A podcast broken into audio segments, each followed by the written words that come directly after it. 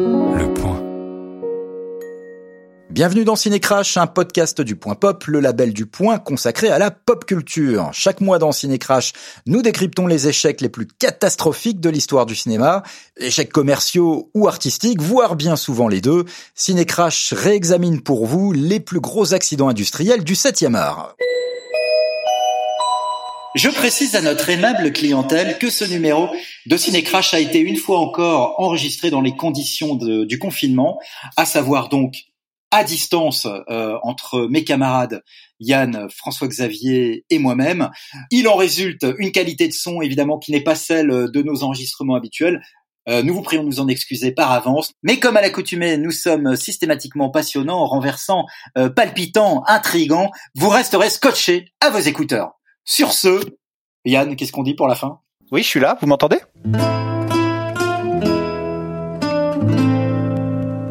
De tous les désastres financiers de l'histoire du cinéma évoqués depuis le début de Cinécrash, celui-là est sans doute l'alpha et l'oméga du genre, La Porte du Paradis de Michael Cimino, western maudit, sorti aux États-Unis en novembre 1980 et en France en mai 1981. Une absolue catastrophe commerciale et critique pour Michael Cimino qui devint la risée absolue d'Hollywood alors que pour son film précédent, le sublime drame sur la guerre du Vietnam, Voyage au bout de l'enfer, Cimino était devenu la coqueluche du cinéma américain. Le film avait décroché cinq Oscars, dont celui du meilleur film et du meilleur réalisateur, tout en faisant accourir les foules dans les salles.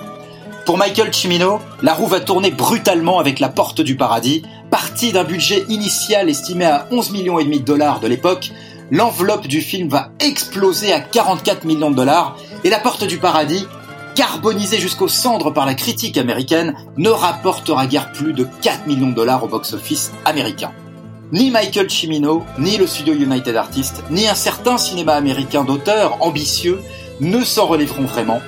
Presque 40 ans après sa sortie, La Porte du Paradis est un film toujours relativement ignoré par les critiques américains, malgré sa célébration en Europe. Pourquoi tant de haine? Que s'est-il passé dans les coulisses du désastre? Pourquoi ce film était-il sans doute quelque part condamné à échouer Avec moi pour ce dixième et dernier numéro de la saison de Ciné Crash, les éternels cowboys de la région Île-de-France, François-Xavier Taboni, euh, journaliste pour le site Pandapar. Salut François-Xavier. Bonjour Philippe. Et Yann Valentin, journaliste pour le site Télé Loisirs. Heidi ho les gars, comment ça va? Oh là Oh, là. Léo Oh, oh, qu'est-ce que réplique, On y croirait. Alors écoute Yann, puisque tu t'es si bien distingué, je pense que c'est à toi euh, que revient euh, l'insigne honneur de pitcher la porte du paradis. Nous t'écoutons, musique. Wyoming, 1890. Le conflit s'envenime entre les fermiers misérables venus d'Europe centrale et les richissimes éleveurs qui veulent maintenir leur pouvoir à tout prix. Un triangle amoureux se forme entre le shérif James Avril, la prostituée Ella Watson et Ned Champion, mercenaire à la solde des éleveurs.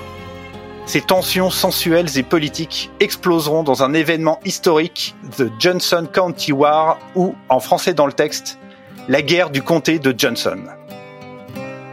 Alors bravo, c'était tout à fait synthétique comme résumé Yann, hein, je pense que François-Xavier approuve. Hein. Ah oui, oui, j'ai tout compris. Alors là, alors là, c'est un exploit. je pense que là, c'est l'exploit de l'année, de la saison de, de Ciné Crash. C'est Fix qui comprend un truc, bien. Enfin, il était temps.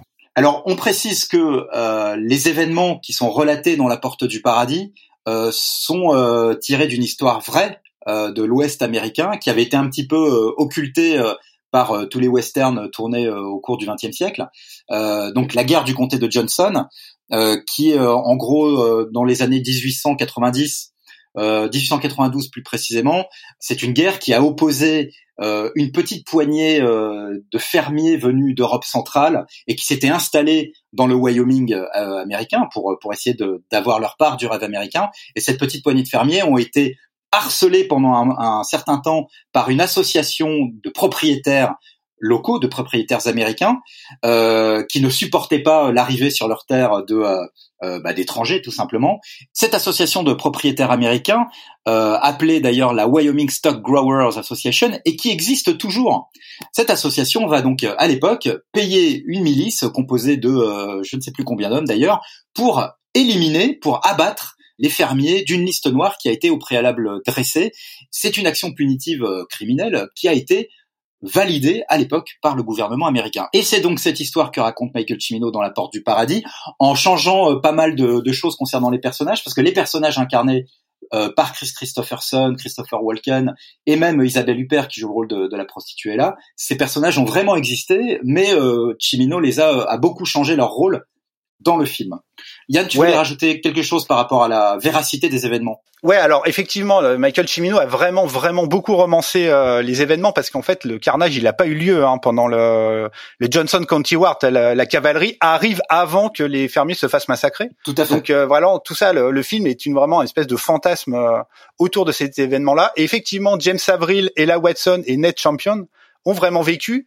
James Avril vivait avec Ella Watson. Ils ont été pendus en 1889, mais manifestement ils étaient plutôt innocents. Et Ned Champion, lui, a survécu aux événements relatés dans le film.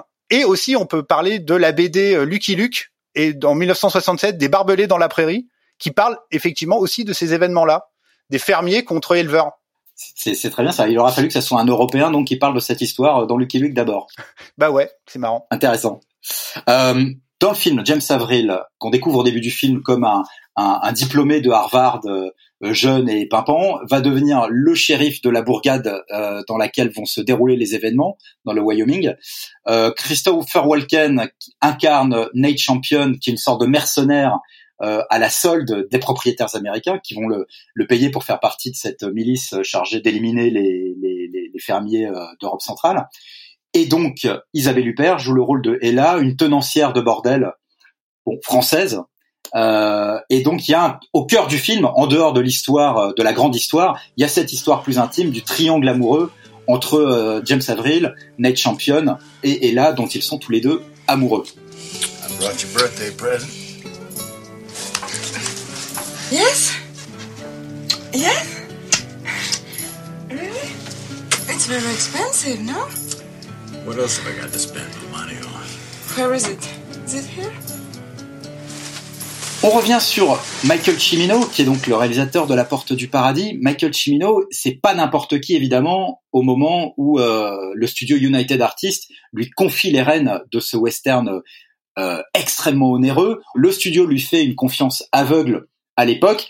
Et c'est pas pour rien. Euh, bon, Cimino a 38 ans au moment du tournage de La Porte du Paradis, et il a quand même derrière lui un solide CV euh, n'est-ce pas, camarade François Xavier Un solide mais euh, très court CV, c'est ça qui est quand même assez euh, assez assez étonnant aussi. Alors évidemment, il sort, comme tu le disais, de Voyage au bout de l'enfer avec ses Oscars, sa, sa reconnaissance publique et critique. Mais la carrière de, de Chimino est fulgurante puisque en fait, le, La Porte du Paradis est son troisième film.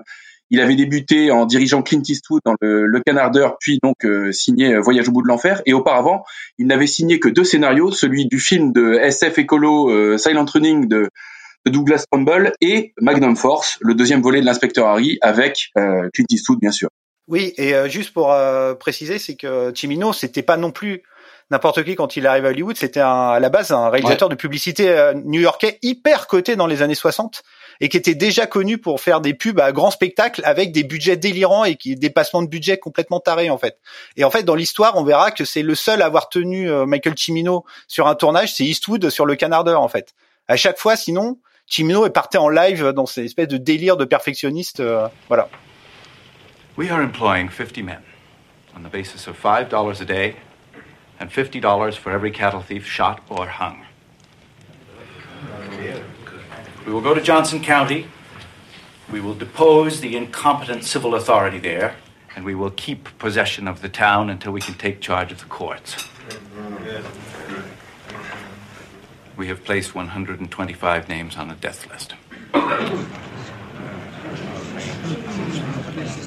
Dans quelle mesure on peut dire que l'histoire que Michael Cimino veut raconter dans La Porte du Paradis est assez raccord finalement avec l'univers qu'on a perçu de lui euh, dans euh, ses deux précédents films, Le Canardeur et Voyage au bout de l'enfer. Euh, il y a toujours une thématique sur une mémoire douloureuse de l'Amérique.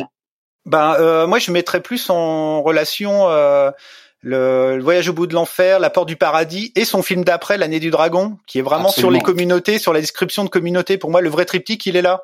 Je trouve que Le Canardeur, c'est effectivement aussi une vision ce qui ça avait été appelé à l'époque euh, espèce d'Easy Rider de droite, euh, le canardeur avec ses gangsters un peu paumés, euh, qui, est qui est accessoirement un film ultra fondateur dans la cinéphilie et le, le travail d'Eastwood dans les années 70 c'est un film hyper important dans la et je pense que Eastwood est aussi un personnage et un producteur et un acteur qui a été aussi hyper important pour Michael Cimino parce que je trouve que La Porte du Paradis est un film ultra Eastwoodien quelque part avec les communautés, le, le, la bataille des communautés, des gens pour leur, leur propre liberté face à une espèce d'ennemi euh, qui est le gouvernement, qui, est, qui sont les riches, mais c'est vraiment une espèce de culte aussi de euh, l'humanité et de, de l'homme et de la liberté en fait.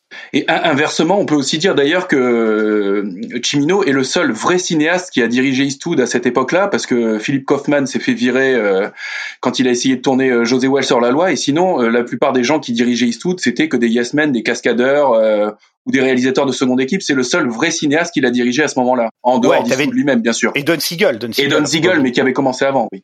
Mais euh, oui, c'est vrai, effectivement. Et en même temps, euh, c'est marrant parce que Chimino, c'est vraiment Eastwood qui l'a fait, euh, comme tu disais tout à l'heure, c'est lui qui l'a transformé en réalisateur star en fait. Parce que vraiment, c'est lui qui a cru en lui en tant que scénariste et c'est lui qui l'a fait euh, partir de scénariste de Canardeur à réalisateur, euh, qui l'a imposé et qui a réussi à le maîtriser en étant à la fois star et producteur du film, quoi. Pour rebondir sur, ce que disait Philippe tout à l'heure, il y a quand même une thématique euh, pas forcément historique entre ces trois premiers films, mais en tout cas visuelle, c'est-à-dire c'est cet amour absolu des grands espaces, cette, cette façon qu'il a de, de, filmer euh, la nature, de des grands plans d'ensemble sur la nature. Enfin, c'est quelque chose euh, qu'on trouvait pas beaucoup beaucoup dans le cinéma américain de cette époque-là. Et un même chef opérateur qui fait le lien quand même entre le Voyage au bout de l'enfer et La Porte du Paradis je me lance pour la prononciation, Vilmos Zsigmond. Oui, qui est, peut-être un des plus grands chefs opérateurs euh, américains des années 70, qui avait un, qui a eu un début de carrière un peu un peu surprenant parce que euh, entre la fin des années 60 et le début des années 70, il a travaillé beaucoup sur des séries Z. Et puis euh, il a été remarqué ensuite. il a quand même travaillé avec Steven Spielberg. Il a il a fait la photo sur, sur Sugarland Express. Il a eu son Oscar pour Rencontre du troisième type. Il a fait la super photo d'un western déjà de John McCabe, de Robert Altman. Et puis, euh, donc évidemment, Voyage au bout de l'enfer, ces nombreuses collaborations avec euh, avec Brian De Palma, c'est euh, hmm. c'est vraiment un orfèvre de la lumière. Hein. Oui, oui, c'est vraiment l'un des très très grands chefs opérateurs, directeur de la photographie du, cinéma américain des années 70. Et puis je trouve vraiment aussi qu'il y a vraiment une cohérence visuelle, en tout cas, au moins entre le Canardeur et la Porte du Paradis, avec cette même euh, fascination de Chimino pour les grands espaces américains. Euh, il s'inscrit vraiment dans, dans, les, dans les traces d'un John Ford, je, je, trouve, euh, avec ces deux films, avec des panoramiques hein, complètement sublimes sur les, sur les grands espaces américains, la façon de filmer le ciel notamment, euh, et des plans qui se répondent, je trouve, euh, entre, entre les deux films, qui sont pour moi vraiment des projets esthétiques quasiment bouleversants par leur beauté, autant que par, par leur thème. On revient donc sur la jeunesse de La Porte du Paradis. En effet, Michael Cimino est à les mains pleines vraiment euh, en sortant de la cérémonie des Oscars en 1979, où il va recevoir donc entre autres Oscars, celui du meilleur réalisateur cette année-là, des mains même de Francis Ford Coppola, qui à l'époque d'ailleurs est en pleine galère de montage d'Apocalypse Now. Et donc, une semaine après la cérémonie des Oscars 1979, Michael Cimino débute le tournage de La Porte du Paradis, euh, un film qui est totalement soutenu par le studio United Artists, qui n'est pas n'importe quel studio. Euh, Yann, United Artists, c'est vraiment le studio euh, phare des, euh, des auteurs, des cinéastes auteurs américains. Ouais, d'autant plus qu'il a été créé par des artistes et par les plus grands artistes hollywoodiens du cinéma muet. C'est un studio qui a été créé en 1919 par Charlie Chaplin, Douglas Fairbanks, Mary Pickford et D.W. Griffiths. Et donc c'est vraiment un studio complètement à part qui vraiment met en avant les réalisateurs et, et en même temps des, des, grands films euh, qui aussi été capables de faire des, des, grands blockbusters parce que les James Bond, bah c'est United Artists aussi, ils ont fait La Grande Évasion, ils ont produit La Panthère Rose, Annie Hall, certains Lem Show, Macadam Cowboy. Enfin, c'est vraiment un mélange, c'est une espèce de perfection hollywoodienne qui mélange à la fois des grands films euh, blockbusters, des grands films à succès avec des vrais grands films d'auteur. C'est vraiment un mélange jusqu'à Raging Bull qui a été produit à peu près en même temps que La Porte du Paradis.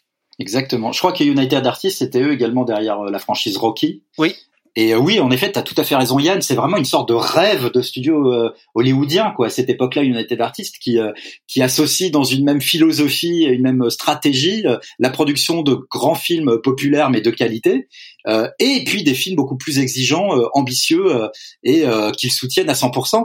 D'ailleurs, c'est eux-mêmes qui avaient distribué le Apocalypse Now de Francis Ford Coppola.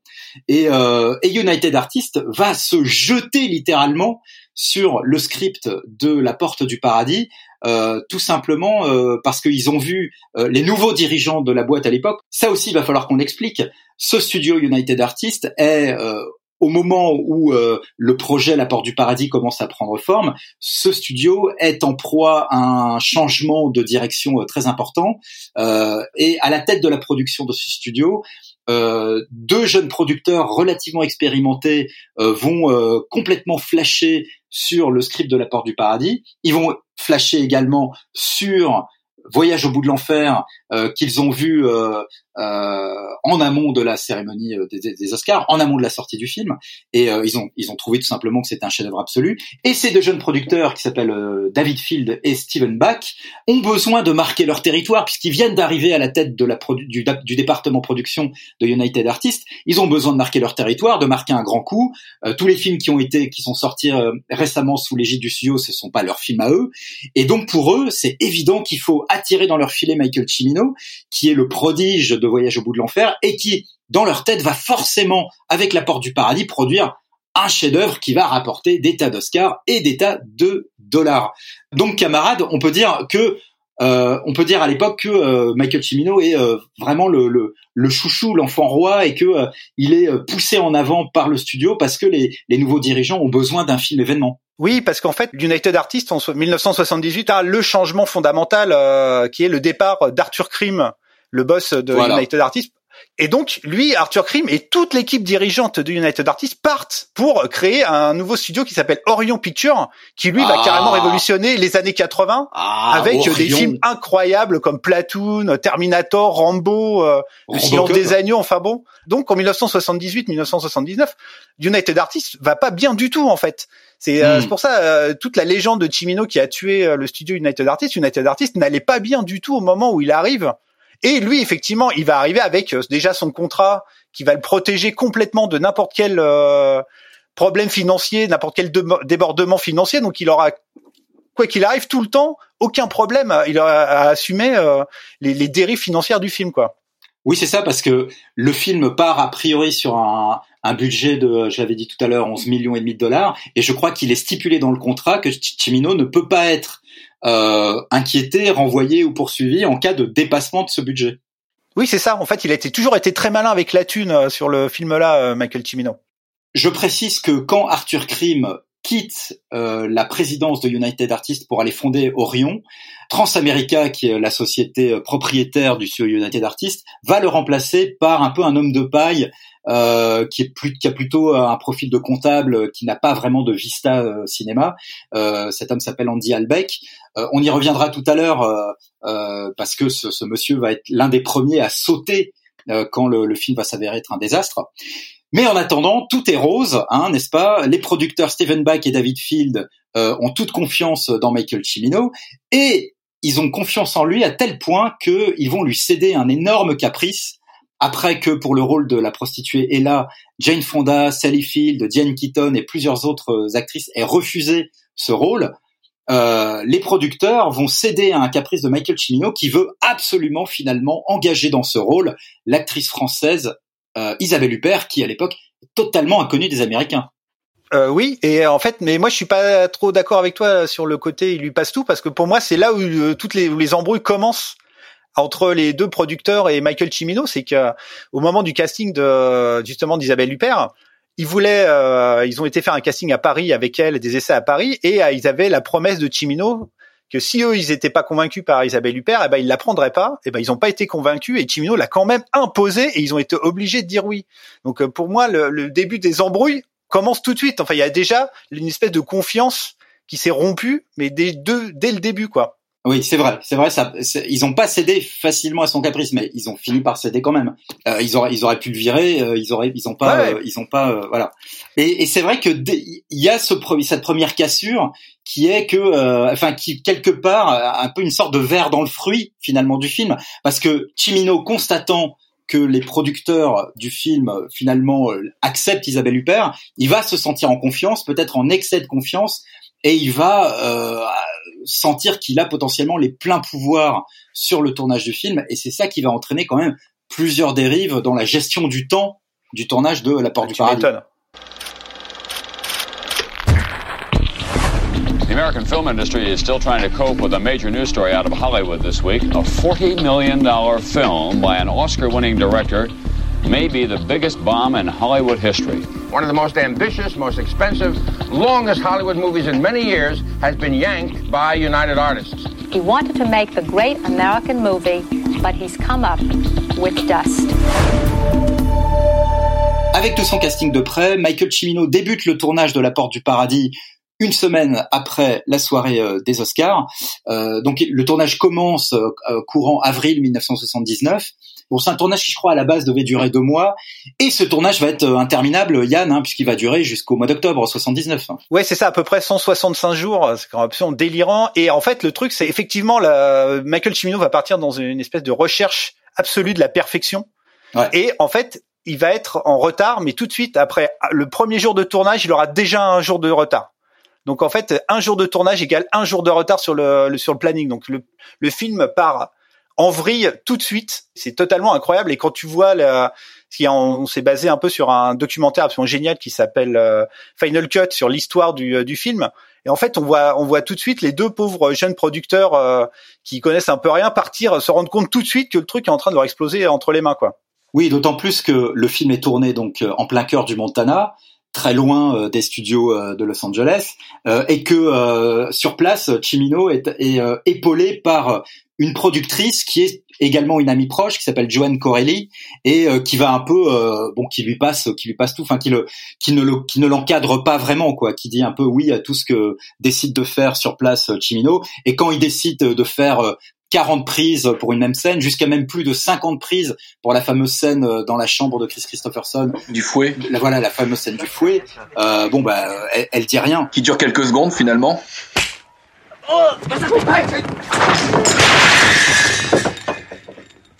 Oui, c'est euh, voilà, c'est très très efficace. Et en fait, Chimino, dans sa tête, il a au début de de, de, de faire un peu un, un autant porte le vent de l'Ouest américain. Et il y a et il y a un côté très David Lean d'ailleurs au film qui se ressent quand quand on voit le film. Mais tout ça va se traduire en effet par des retards qui s'accumulent au fil des jours.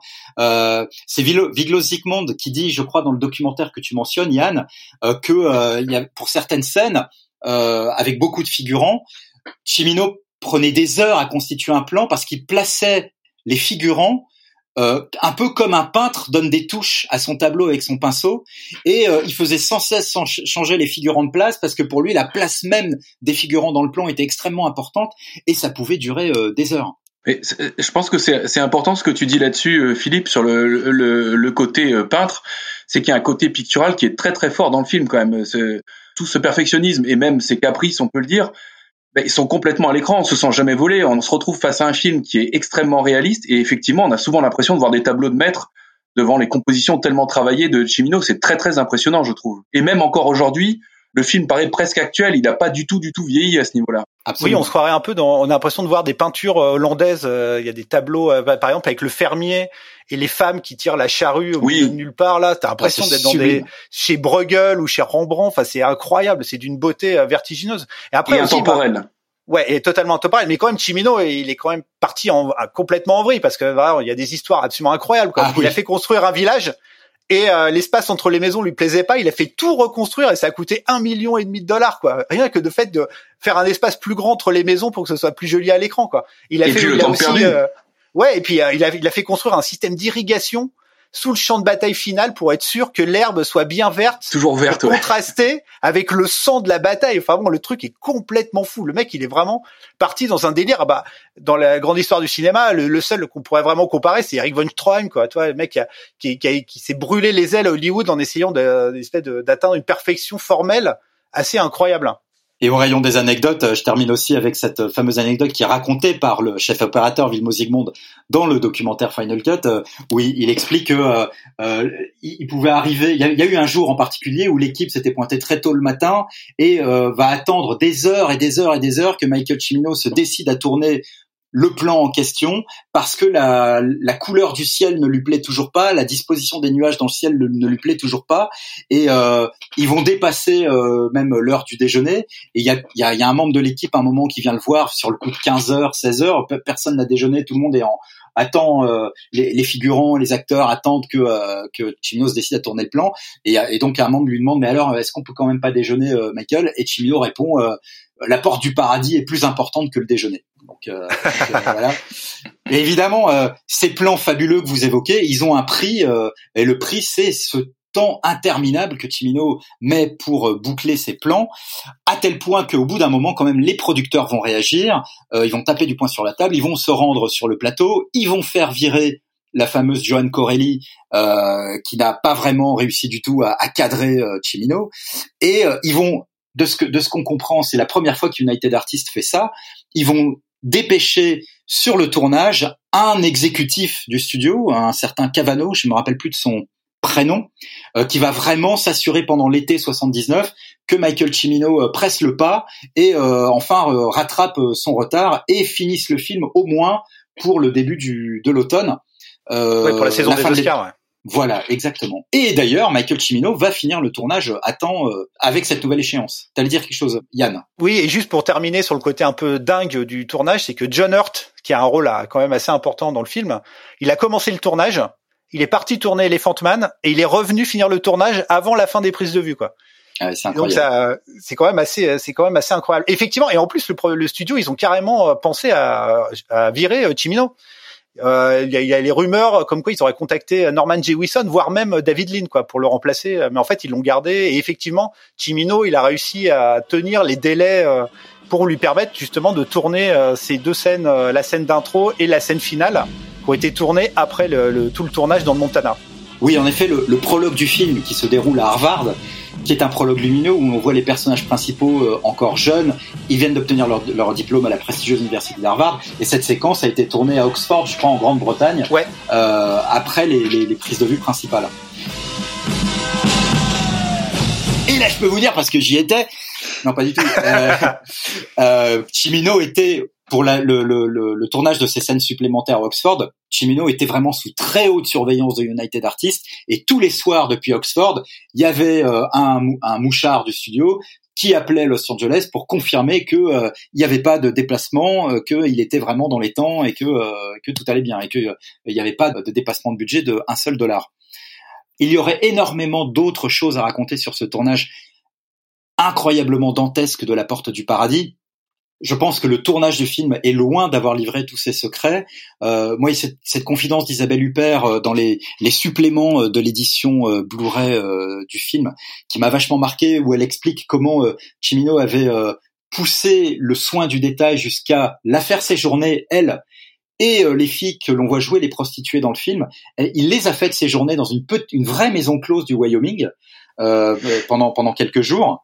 Euh, et, euh, et, on, et, on, sent d'ailleurs dans les suppléments que Huppert est un peu gêné quand elle raconte cette anecdote. C'est pas une expérience qu'elle a trouvée très agréable de partager la vie comme ça pendant euh, deux trois jours, enfermée dans cette maison de véritables prostituées pour un peu s'imprégner du, du, du, métier. Mais ça en dit long vraiment sur ce, cette, cette façon qu'avait Chimino de vouloir absolument rapprocher ces, acteurs du réel. On n'en a pas parlé, mais il y a, il y a ce fameux camp Chimino. Est-ce que quelqu'un veut d'ailleurs préciser en quoi ça consistait?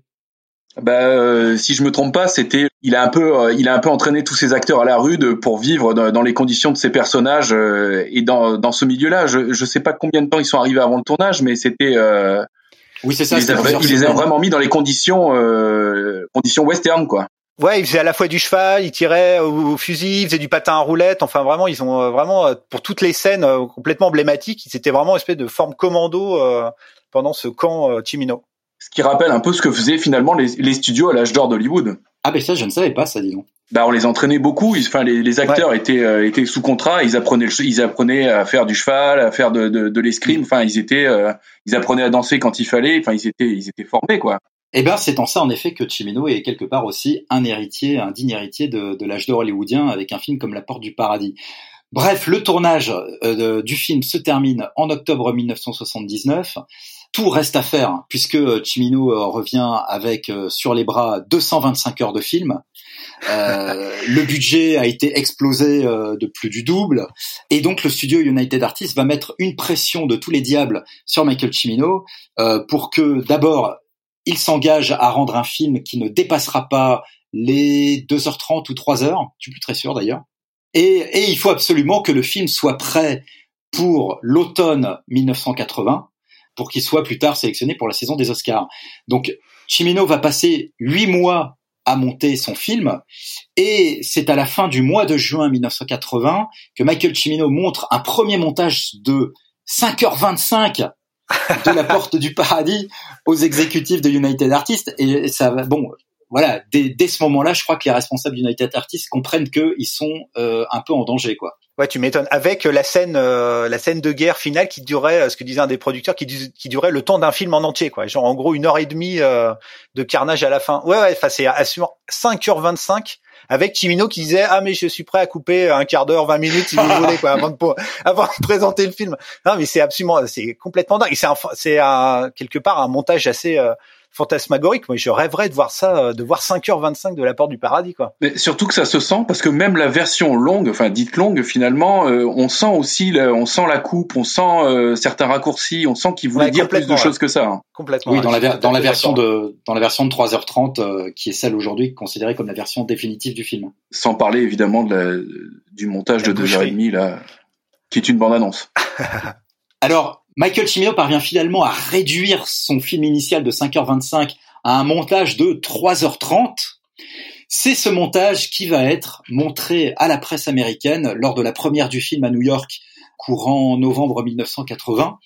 Et là, évidemment... Le 19 novembre. Le 19 novembre 1980. Bravo Yann, tu as gagné un cheval, un cheval pur sang que nous allons te faire livrer par Amazon. Ah, super dans mon appartement, il va être super, je sais pas trop où le mettre, mais c'est super gentil. Merci, merci le point. Ben oui, merci le point, merci Cinécrash. Bonsoir. Et là, c'est le drame. Ah oui, le beau, le vrai, le grand. En même temps, on peut dire que le drame, il avait déjà été un peu préparé en amont et pendant le tournage, il y a un article, eh un reportage qui est sorti dans le LA Times signé un certain Les Capey qui était un journaliste qui s'est infiltré pendant le tournage et en fait il a commencé à, balancer euh, les dérives de mégalomaniaques, voire même violentes de Chimino euh, et aussi aussi l'exploitation et la mort d'animaux pendant le tournage qui a aussi un événement qui est aussi un vraiment un événement qui fait que le film est vraiment détesté aux États-Unis encore maintenant. C'est vraiment le dernier film où des chevaux sont morts littéralement euh, pendant le tournage. Il y a un cheval qui se fait exploser euh, littéralement à la fin, quoi. Et c'est après qu'il y a eu euh, la, ligue, les ligues de protection des animaux, qui ont réussi à avoir le label "aucun animal n'a été maltraité pendant le tournage". C'est vraiment avec ce film-là que tout ça est arrivé. You're trespassing. We could have you shot here legally. Legally, you bastards have a right to protect your own property.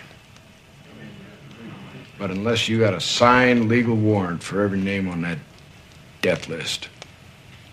Stay out of my county. You offset every effort we make to protect our property and that of members of your own class. You're not my class, Ken. You never will be. You'd have to die first and be born again.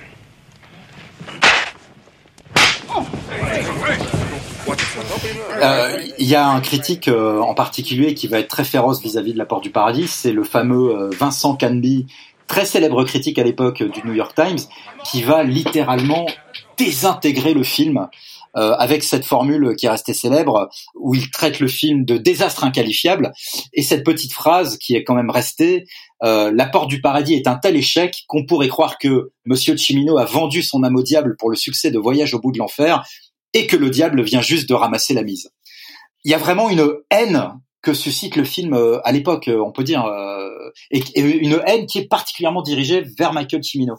Elle, elle, paraît compréhensible en même temps quand on voit euh, le sujet qui a été exposé, c'est-à-dire faire le, parler de l'envers du rêve américain. Le, western, c'est la quintessence euh, du, cinéma hollywoodien. Finalement, c'est le genre qui a été inventé euh, par les par les États-Unis. Et Cimino se sert de ce genre-là, même si on On peut dire aussi finalement que le film est plus un film historique qu'un western, mais il se sert euh, de, ce genre-là pour euh, détruire le mythe de la fondation des États-Unis. Donc c'est blasphématoire comme film d'une certaine façon. Oui, mais alors ce qui est quand même étonnant, c'est que d'autres westerns avant, alors on pense notamment au Soldat Bleu et à Little Big Man, euh, même si c'est sur mhm. un autre sujet, puisque là précisément c'est sur le sujet des Amérindiens. Mais d'autres westerns avant lui ont quand même pas mal écorné, et plus que ça même, euh, le mythe de l'Ouest américain, et pour autant ont été soutenus par la critique à l'époque de leur sortie. Là vraiment, il y a un truc qui se passe avec Chimino euh, qui concentre toutes les toutes les colères de la critique. Et euh, c'est en effet c'est à la fois pour le côté comme tu dis euh, FX blasphématoire du film et le côté euh, on tue celui qu'on a aimé qu'on a adoré deux ans plus tôt parce que en plus il a jeté vraiment il donne l'impression d'avoir jeté l'argent par les fenêtres. Ouais et surtout il a aussi il y a le côté règlement de compte hollywoodien parce que pendant le tournage de La Porte du Paradis United Artists ils ont arrêté toutes les autres productions. Ce qui fait que tous les auteurs tous les artistes américains un peu indépendants qui vivaient qui étaient produits par United Artists il, bah, il commençait à détester Michael Cimino parce qu'il pouvait plus travailler du tout. Donc tu as aussi euh, quelque part euh, tout un pan de, du Hollywood euh, et du Hollywood de gauche, un peu libéral à l'américaine, qui ont commencé vraiment à détester, même logiquement, Michael Cimino parce qu'ils commençaient, ils avaient plus de boulot à cause de lui, quoi. Et c'est vrai que Michael Cimino ne s'était pas non plus attiré la sympathie des journalistes, parce que pendant le tournage, il avait vraiment euh, fermer le plateau euh, à la presse. Euh, et puis il y avait ces rumeurs qui couraient sur quand même cette mégalomanie du personnage, des anecdotes qui, enfin des, des rumeurs qui disent qu'il aurait exigé de se faire appeler sœur par par l'équipe. bon, il y a, y a voilà tout un faisceau comme, comme ça de choses qui se sont agglomérées pour concentrer sur sa personne vraiment toute une série d'attaques qui ont été très violentes. Ça le rapproche encore une fois de Eric von Stroheim, dont le, le surnom était l'homme que vous adorerez détester.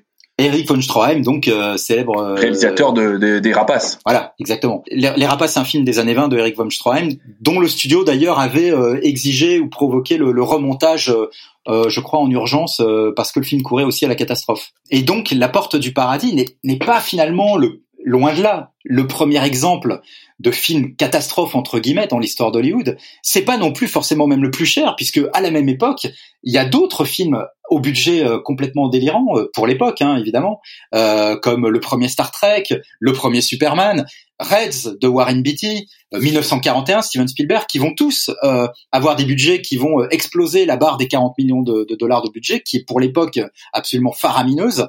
Mais là, concernant la, part du, la porte du paradis, ça ne passe pas.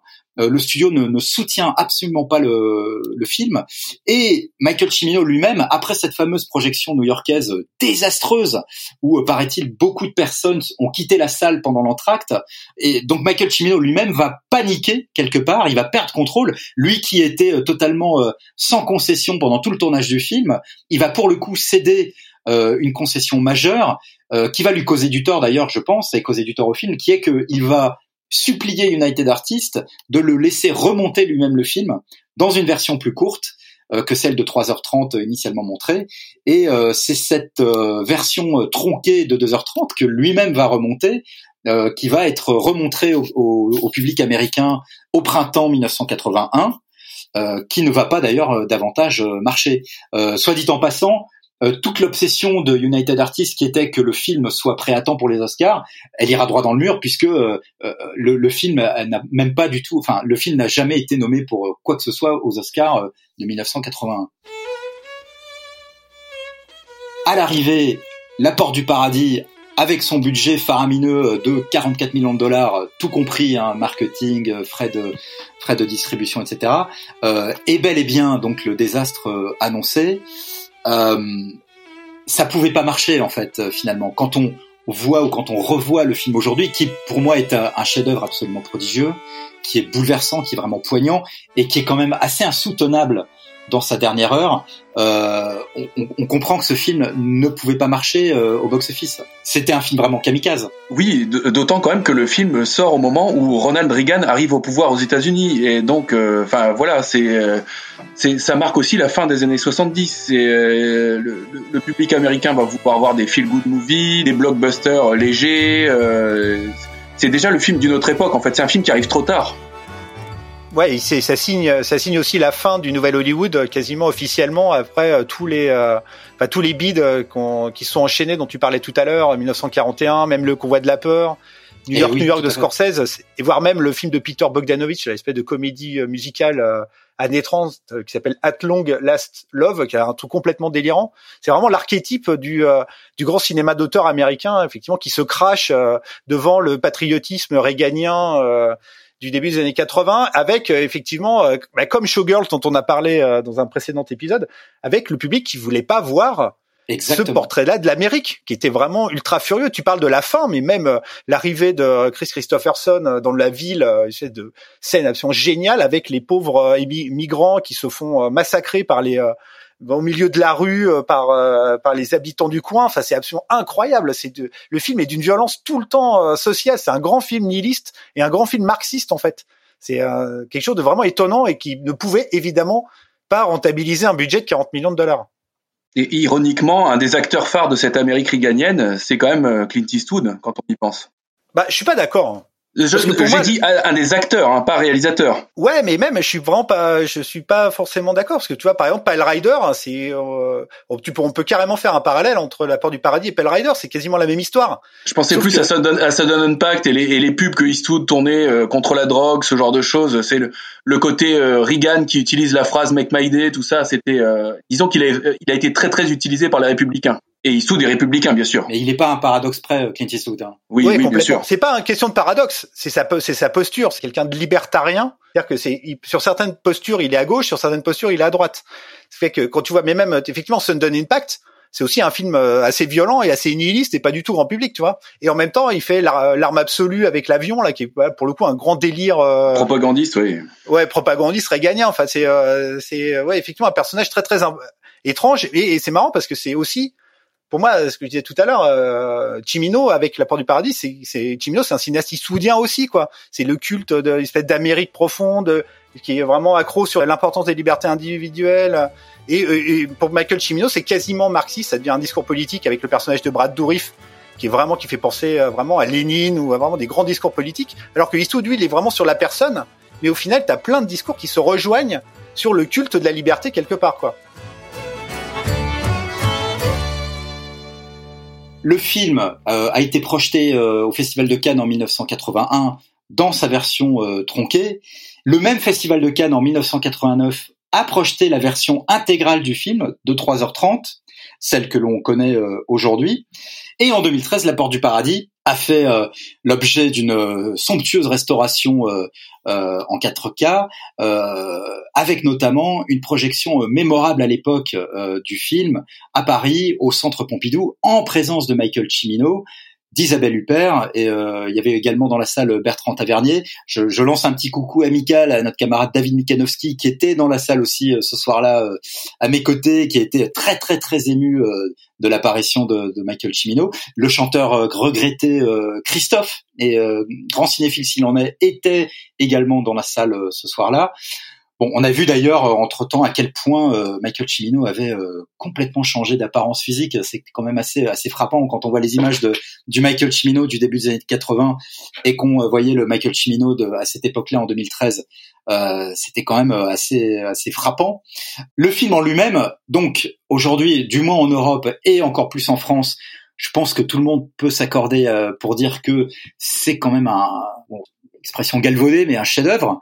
Euh, François Xavier, euh, qu'est-ce qui fait pour toi que La Porte du Paradis est un film aussi important de l'histoire du cinéma américain euh, quand, quand, tu le revois aujourd'hui? Bah Déjà, par le caractère assez unique qu'on évoquait tout à l'heure, cette façon, encore une fois, d'utiliser le western pour faire quelque chose de quand même un peu inédit dans, le cinéma américain. Et moi, ce que je trouve très très fort dans le film, c'est sa façon de, de, de marier l'intime et le spectaculaire. Donc il y a le côté euh, fresque, historique, reconstitution, travail euh, incroyable, mais il y a aussi ce, ce, travail avec les acteurs, avec les personnages, ce, cette histoire de, de, trio amoureux entre les, les trois personnages. Je, je, la trouve extrêmement émouvante. Je trouve qu'elle fonctionne très bien. Et euh, quand on disait tout à l'heure qu'Isabelle Huppert euh, n'avait pas convaincu les producteurs, moi je n'imagine aucune autre actrice à sa place dans le film. En fait, il y a vraiment un travail de direction d'acteur qui est admirable, qui est euh, extrêmement subtil. Christopher Walken, qui est euh, évidemment un grand comédien, mais qui s'est un peu perdu euh, par la suite dans des dans des rôles parfois caricaturaux, est toujours très très juste, très subtil. Chris Christopherson est aussi évidemment formidable. il y a vraiment des scènes intimistes dans le film qui sont qui sont bouleversantes et pas juste grâce à la musique de, de David Mansfield qui sont vraiment qui sont vraiment superbes. David Mansfield d'ailleurs, qui est le compositeur de la bande originale de La Porte du Paradis et qu'on aperçoit dans le film, dans le rôle du, du joueur de violon, qui est le chef un peu d'orchestre, de l'orchestre qui joue lors des scènes de, de roller au sein de Heaven's Gate. D'ailleurs, on l'a pas dit, titre original euh, américain de La Porte du Paradis, traduction assez fidèle finalement. Euh, Evans Gate, Yann, ce, ce, nom désigne quoi finalement? Bah En fait, ça désigne l'espèce de salle des fêtes euh, slash patinoire euh, du village de fermiers d'Europe de l'Est où ils se retrouvent un peu une fois par semaine et ça donne lieu à une scène, une des plus belles scènes du cinéma de Chimino, au son d'une chanson cajun, d'un standard cajun réarrangé par David Mansfield lui-même, euh, qui est absolument magnifique. Et c'est vraiment, c'est transcendant de vie. Euh, et en même temps, c'est le dernier moment d'innocence et de beauté, de pureté de cette communauté avant le carnage final, quoi. Et on pense beaucoup aussi à la, bah, la description de la communauté lituanienne de toute la première partie de Voyage au bout de l'enfer avec le mariage. Tu c'est vraiment ces instantanés de vie absolument dingues, de beauté. Il y a, il y a plus d'histoire. On est dans des blocs d'émotions, on est avec des gens. C'est effectivement des tableaux. Euh, c'est absolument sidérant. Et là, Chimino avec ce film, il se met vraiment euh, et quelque part, il, est dans les pas de Kubrick, euh, dans le côté fou, euh, vraiment démurge, divin, euh, de, bah, les valses, hein. Dieu qui regarde l'humanité, et en même temps avec la sauvagerie d'un Pekinpa et le et la maestria d'un Kurosawa. C'est vraiment ce film complètement fou formellement et au niveau, il y a un truc très charnel aussi, quoi.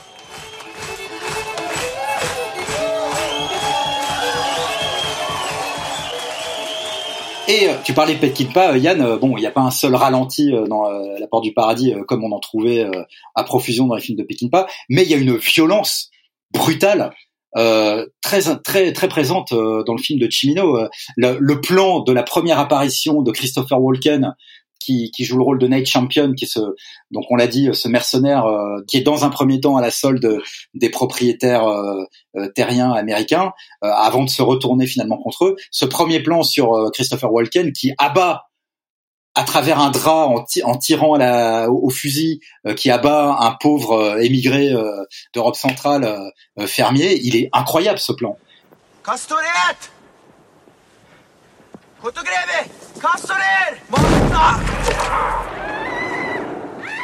Et on voit le type se faire exploser euh, avec une grosse gerbe de sang. Enfin, c'est tout de suite une déclaration d'intention très forte dans le film, je trouve. Ouais, et le contre-champ sur le, le, trou à travers le, le drap, le drap avec le, le, le ciel d'une beauté, euh, espèce de, de plan euh, vraiment, c'est genre tétanisant. Et t'as la, la grande thématique euh, du film dont on n'a pas encore parlé, c'est le cercle J'allais y venir. En fait, c'est vraiment la grande thématique du film, un peu lourdingue à mon goût. C'est pour ça que je trouve que le film, il est, euh, c'est pas mon Chimino préféré. Moi, je reste vraiment sur l'année du dragon que je trouve vraiment parfait dans son côté exploite et plus exploitation polar, euh, plus direct.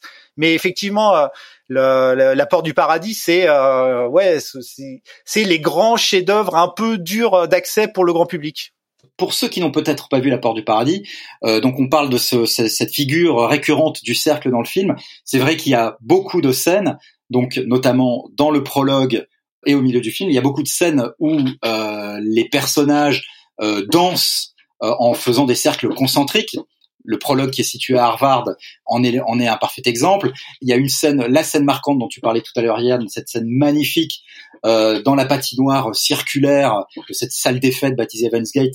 Euh, donc il y a cette scène où euh, Chris Christopherson et Isabelle Huppert tournent, font des cercles en, en faisant du, du, patin à roulette.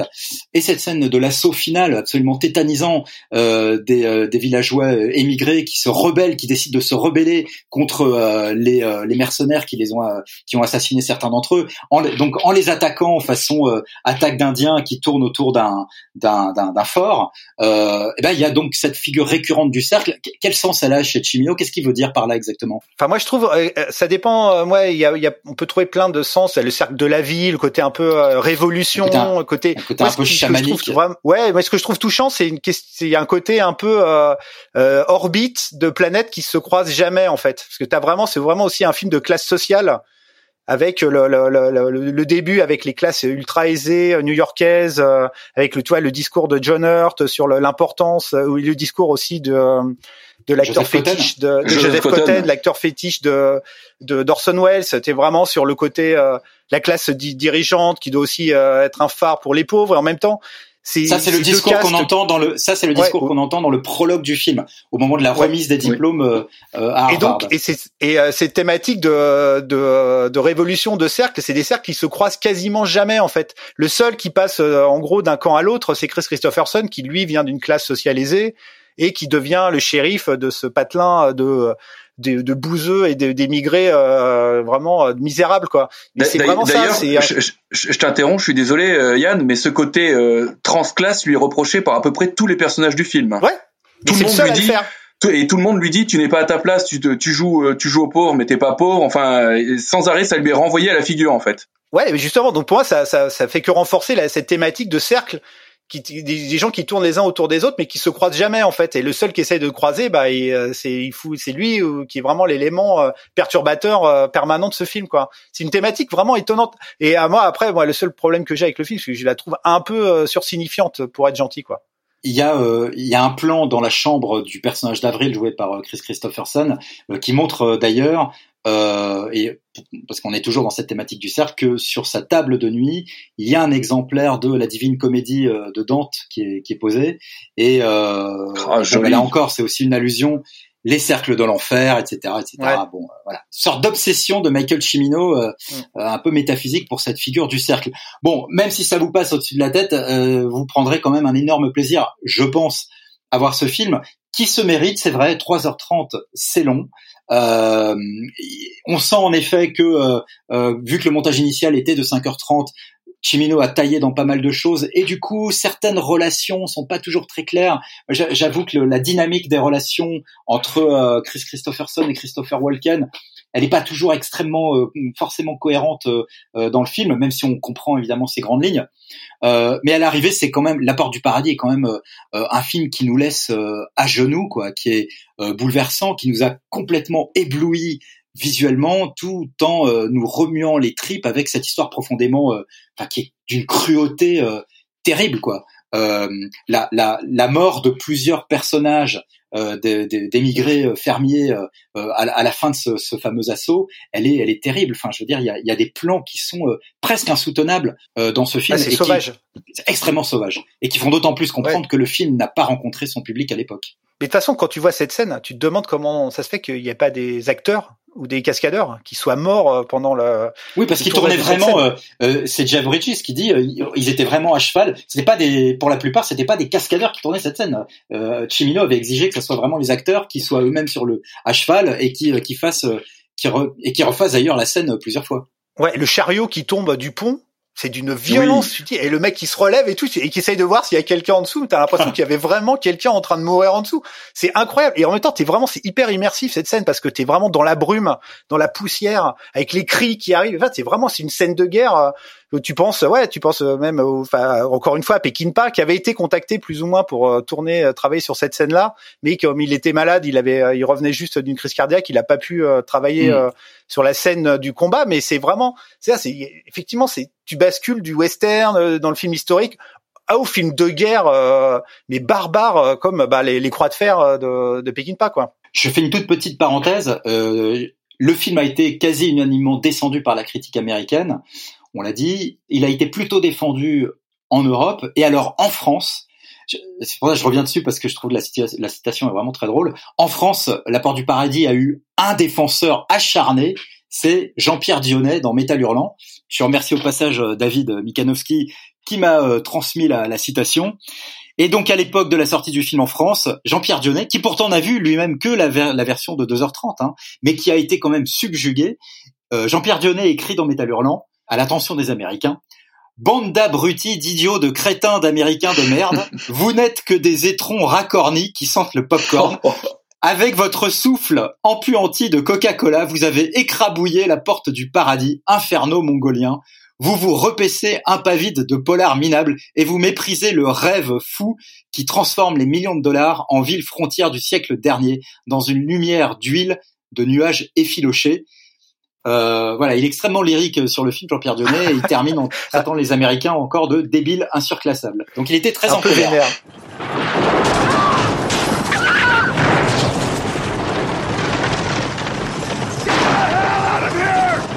Le désastre de la porte du paradis euh, a eu des conséquences cataclysmiques hein, sur sur Hollywood et sur l'histoire de ce genre de film. Revenons au présent. Aujourd'hui, est-ce que le film est réhabilité, camarade? Est-ce qu'on peut dire que le film est réhabilité, y compris aux États-Unis? Bah, aux États-Unis, ça a commencé un peu avec le avec l'édition Criterion en fait. C'est vraiment là au début des années 2010, je crois, avec euh, effectivement Chimino avant son décès qui commence à retourner à remontrer le film dans la version longue que les Américains ne connaissent pas en fait. Par, contre, en Europe, euh, ça fait longtemps. Moi, je me souviens pour faire mon aussi mon souvenir. Euh, du La Porte du Paradis version longue, je me souviens d'être allé le voir à la Cinémathèque au Palais de Chaillot au moment de la première euh, rétrospective de Michael Cimino où ils avaient montré euh, dans une copie assez massacrée, assez dégueulasse malheureusement, de La Porte du Paradis en version longue. C'était vraiment et la salle était pleine et tout.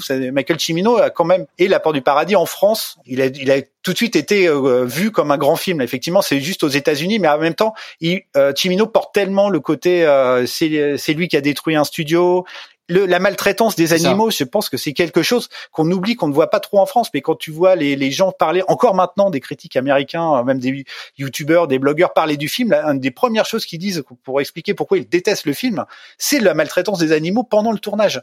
C'est vraiment, c'est le dernier grand film, ce que je disais tout à l'heure, parce que c'est un truc, les, les, tous les westerns américains de la grande époque massacraient les animaux. Euh, et on parle même pas des films de Peckinpah avec les, euh, les têtes d'oiseaux euh, qui volent et tout. Et euh, donc voilà, donc c'est aux États-Unis, c'est un long, long chemin. Et encore une fois, comme le film est quand même pas facile d'accès, c'est 3h30. C'est une thématique très dure à accepter pour euh, pour ce pays-là. Et puis une construction, une, construction narrative pas si évidente que ça. Hein. Ouais, très labyrinthique, euh, très mélancolique, très nostalgique, très dur aussi politiquement, très à contre-courant de la pensée assez manichéenne américaine. Donc c'est un film qui mettra vraiment beaucoup beaucoup de temps à être réhabilité aux États-Unis, je pense. Michael Cimino est mort euh, à l'âge de 77 ans euh, le 2 juillet 2016 euh, en Californie. Il aura donc quand même eu le temps finalement de voir un, début de, réhabilitation de son film, enfin un début ou en tout cas une, une vraie célébration de son film au moins en Europe. Et je pense que il y, a, y a dû avoir quand même pas mal de, de voix aux États-Unis aussi pour réhabiliter un peu le film. Bon, pour autant, on peut vraiment plus dire aujourd'hui qu'un tel film serait possible dans le paysage euh, du cinéma euh, américain euh, actuel. Je, crois qu'il est-ce qu'on peut dire vraiment qu'il y a eu un avant et un après La Porte du Paradis? Oui, c'est vraiment une brisure. Enfin, on l'a dit tout à l'heure, c'est la, ça marque, enfin, il fait partie des films qui marquent la fin de ce qu'on a appelé le nouvel Hollywood. Et maintenant, on en est quand même très loin. Ça fait déjà, ça fait déjà 40 ans. Et quand on voit que Scorsese essaie de se battre pour faire des films, que la, domination du blockbuster sur le cinéma américain euh, en salle et que les auteurs se tournent de plus en plus vers, le, vers les plateformes pour faire leurs films, enfin, c'en est aussi une illustration d'une certaine façon. En fait, le, le, truc, c'est que le budget, l'équivalent de 40 millions de dollars de l'époque, c'est 130 millions de dollars euh, actuels. À faire un, des grands films d'auteur euh, aussi ambitieux et aussi chers, c'est à l'époque, c'était impossible de rentabiliser ça. Même maintenant, avec ce budget-là, c'est impossible, quoi.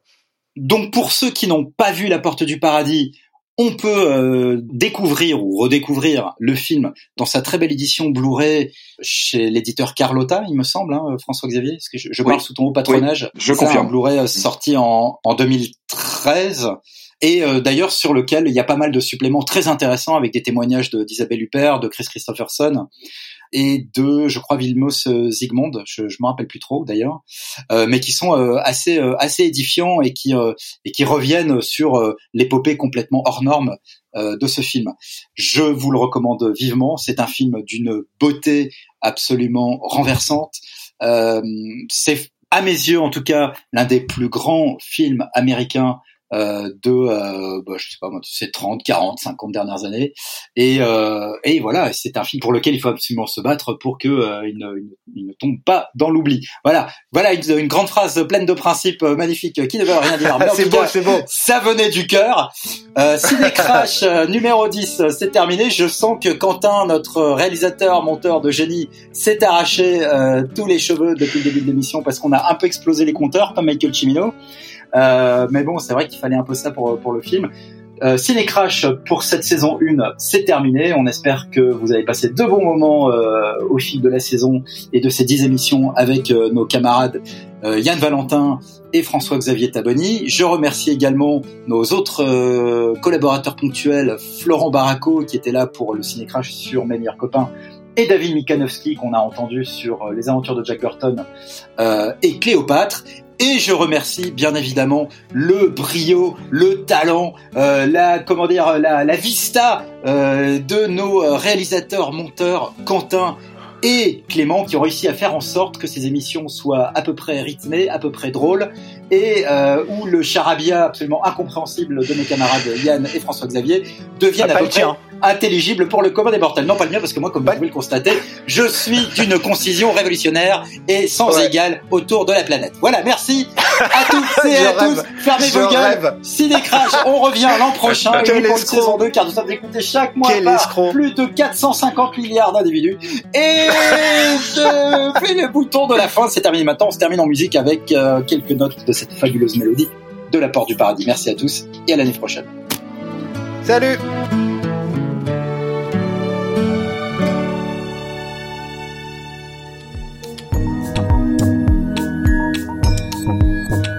Cinécrash est un podcast du Point Pop, le label du Point consacré à la pop culture. Un podcast imaginé et présenté par Philippe Gage.